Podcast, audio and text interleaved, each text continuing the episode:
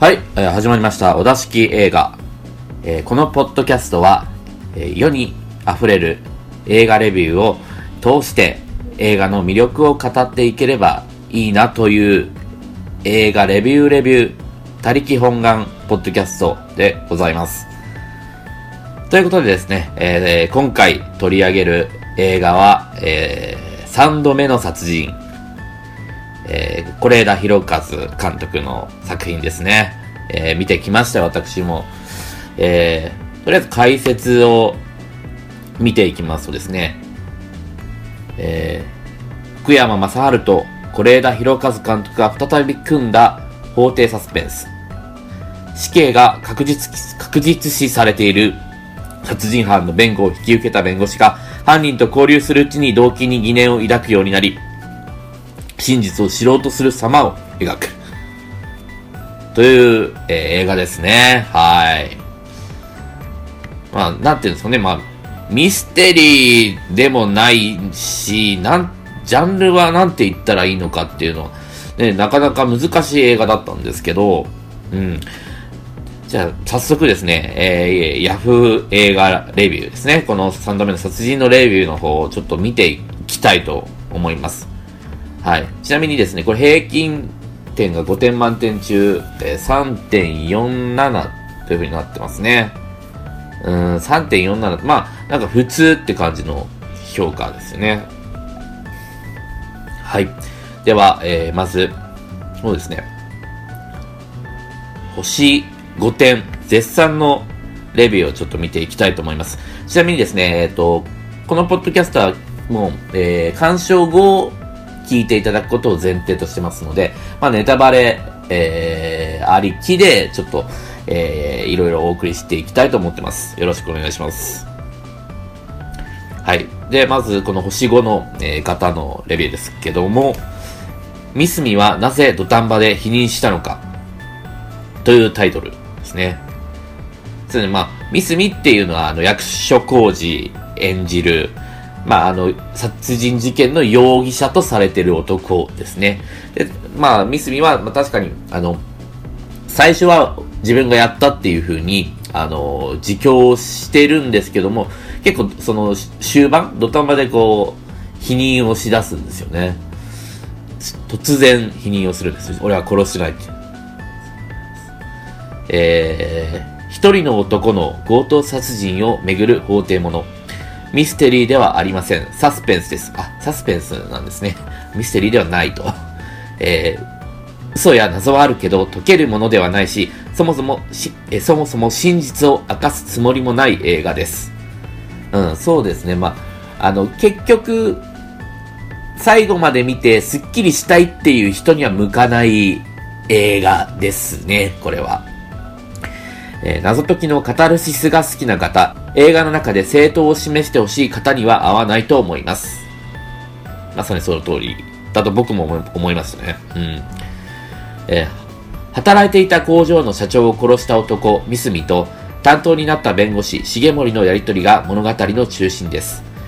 ミスミは社長の殺害を認めているので、減刑になるかは動機次第。そうですね、その担当になった弁護士、重森っていうのが、まあ、福山雅治とってますね。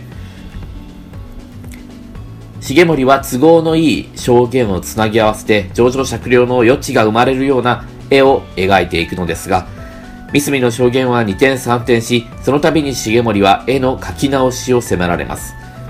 そうですね。この、えーミスミっていう男の証言が、本当に当初から2点3点、コロコロコロコロ細かいところが変わっていくと。もう最初からこう、信じられない男っていうような形で登場するんですよね。えーしかし、裁判の直前に行われた重森との面会で、なんとミスミは殺人を否認しました。見たときは、え、なんで今更否定するの？と思いました。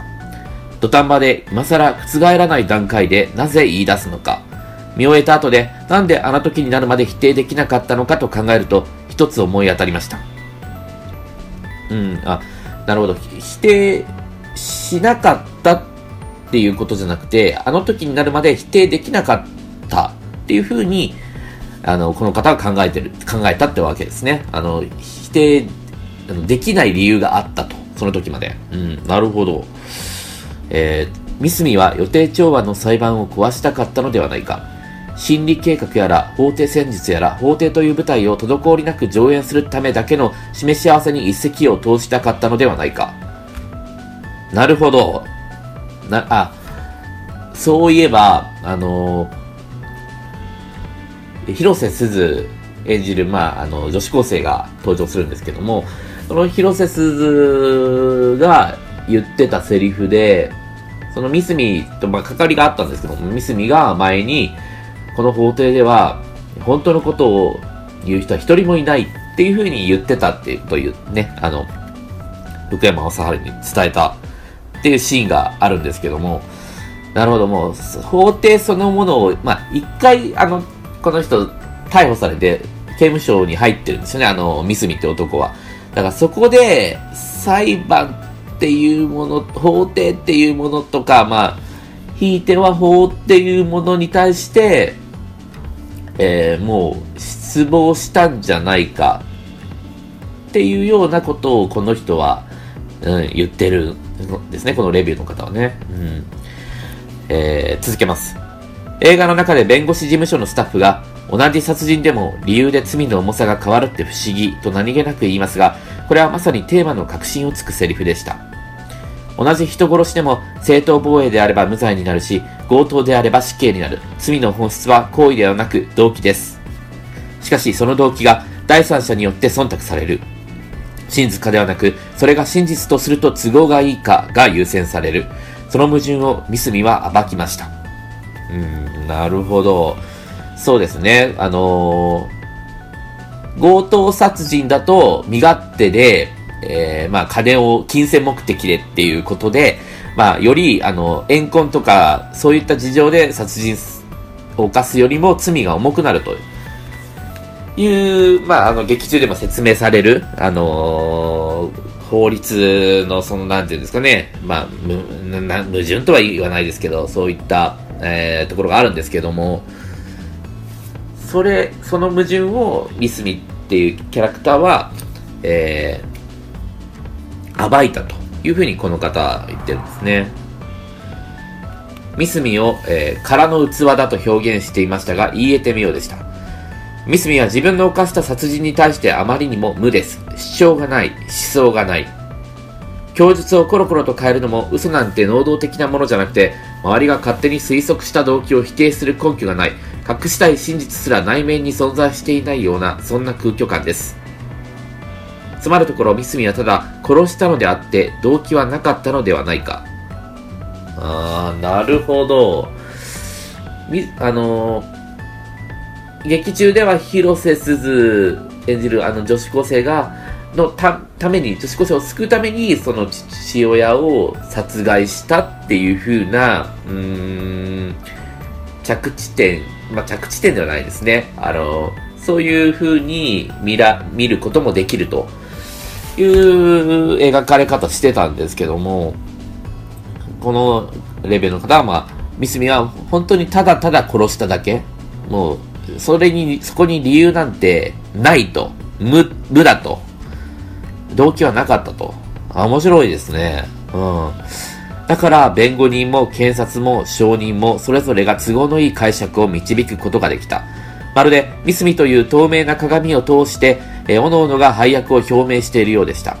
弁護士は減刑を、検察は刑の請求を、裁判官はスムーズな進行を。誰も真実をミスミから聞き出そうとは思っていないのです。第三者が理不尽に当事者を裁いているのです。まあそうですね。なるほど。役を演じている風に見え、まあ、そう、そういう風に確かに見えますね。うん。真実なんてどうでもいいっていう、その、あの、セリフっていうのは結構、あからさまに、あの、弁護士である、えー、福山雅治の、えー、口から出てくるんですね。うん。だから結局、ただ、真実をだんだん真実を追い求める側になっていくんですよ。あの、福山雅治演じる重森は。ただ、そんなことはどうでもいいっていう風なスタンスでミスミは殺人を犯したということなんですかね。で、結局、第三者が理不尽に当事者を裁いていると。え直前に重森に信じてくれますかと聞いたミスミ。あの問いかけは弁護士という配役を捨てて法廷に立ってくれますかという意味だったのではないか。そして、ミスミを信じるといった法廷戦術を捨てる決断をしたあの瞬間、初めて重森は裁判の当事者になったのでしょう。うーん、なるほど。信じてくれますかっていう、あれ、あの、強い重森の問い、え重森に対しての問いかけは、そういう、その、は、えー、当事者になれ、なれるかっていうことを問いかけてたっていう。そういうふうに、うん、見える。見えるって言ったら確かに見えますね。うん。えー、なのに、あっけなくミスミは死刑になる。裁判官と検察が示し合わせてスムーズな裁判の進行を優先しました。三角と重森の主張は到底信じられないと一周される。では、何を信じて裁判官は死刑を宣告したのか、何なら信じられると思ったのか、それは他ならぬ役割でしょう。目の前の人間と向き合うよりもノルマと訴訟経済に、えー、準じることを裁判官は選んだのです。命の理不尽な選別です。うん。そうですね。もう、要はまあ、法廷っていう場は真実を暴き出す場だっていうふうに思いがち思われがちですけども、本当はそんなことどうでもいい場なんだっていう、自分たちの役割を、まあ、演じるというか、そこの枠の中で、それを全うして、結局のところ落ち着くべき、落ち着かせるべきところに、あの、決着を、ね、持ってくると。それって、うん、確かに、命の理不尽な選別うん、とも言えるかもしれないですね。3度目の殺人を犯したのは司法制度です。しかし、そうは言っても、いざ真実を探すとなると、それは藪の中だろうと思ってしまうのも事実。個人的には司法制度の闇を暴いたというよりも、人間の内面の怖さ、不気味さと、人を理解することの限界の悲しさを感じた映画でした。そうですね。まあ、3度目の殺人っていうのはもう、あの、まさに、誰もがまあ見たら思うところでしょうけど、結局死刑。えー、ミスミンに対する死刑のことがまあ3度目の殺人。これはまあ、間違いないところだとは思うんですね、解釈的には。うん。えー、続けます。あと、えー、斎藤由貴、不倫で話題をかっさらってますが、本作の演技を見て妙に納得しました。怖く感じてしまうほど生めかしいそうですね。斎藤由貴すっごい良かったですね。あの、リアリティすごいんですよ。なんかこう、疲れた、うーん、母でもなく、妻でもなく、なんか本当に女って感じでしたね。な、生めかしいってこの方言ってますけど、本当に、な、な、なんだかわかんないけど、この人こそこう、その、いろんな役割から浮いちゃってる人っていうような、何にも慣れてない感じっていうのがすごく斎藤由貴良かったですね。この人はまあ不倫するよねっていう感じの何かが出てる人でした。自由なオーラみたいな。うん、すごく良かったですね。はい。で、この方のレビューはまあ以上なんですけども、うん、確かに、あの、すごい納得できるところが多かったですね。うん、役割を演じているだけっていうのは、もう確かに言葉にすると、その通りの、あの、まさにこの作品を言い当ててる部分なんじゃないかなと思いますね。はい。ということでですね、えー、まあ私も見た、来たわけなんですけど、えー、星5点のこのヤフー映画レビューで言うと、そうですね、4点ですかね。僕はすごく楽しめました。うん、よ結構ね、あまり期待はしてなかったんですけど、予想外に楽しめた印象ですね。で、やっぱり、うーん、ラストカットに尽きるかなと思うんですね。ラストカットは、えー、福山雅治演じる重森弁護士ですね。が、こう、なん、なんですかね、4サロっていうんですかね、こう十、十字になっている。ところ真ん中に、えー、立ってですね、立ち尽くしてるっていうようなカットがララストなんですね。脈結構脈絡なく、そのラストカットが入るんですけど、え止まれ止まれってね、あの、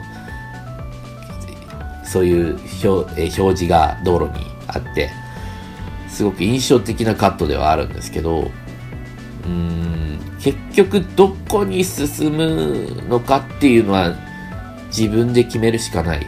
どう見るかっていうのは自分次第でしかないっていうことを、まあ、結局トータルでは言ってるような映画なんじゃないかなと思うんですね。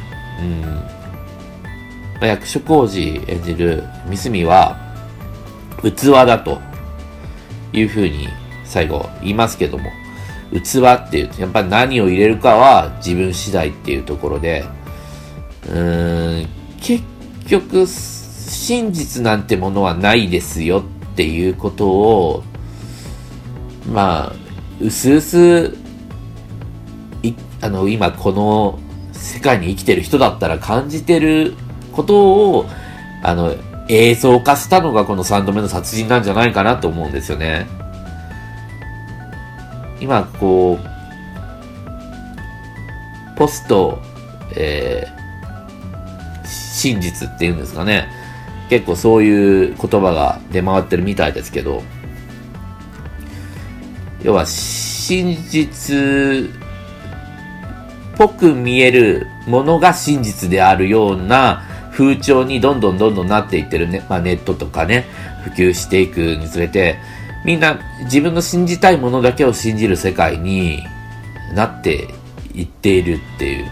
で、それがどんどん拡散するの、スピードが速くなってるっていう。